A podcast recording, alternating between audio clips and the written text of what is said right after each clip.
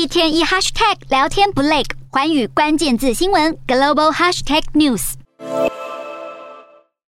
针头插进胖胖的小腿，宝贝立刻哇哇大哭，护理人员赶紧拿出小贴纸安抚。美国五岁以下六个月以上的婴幼儿，二十一号起正式开打新冠疫苗。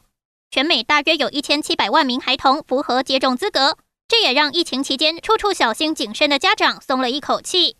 两种婴幼儿疫苗中，BNT 辉瑞疫苗可以接种的年龄是六个月到四岁，而莫德纳则是六个月到五岁。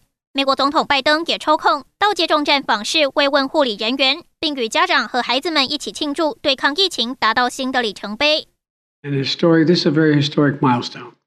Monumental step forward. The United States is now the first country in the world to offer safe and effective COVID-19 vaccines for children as young as six months old.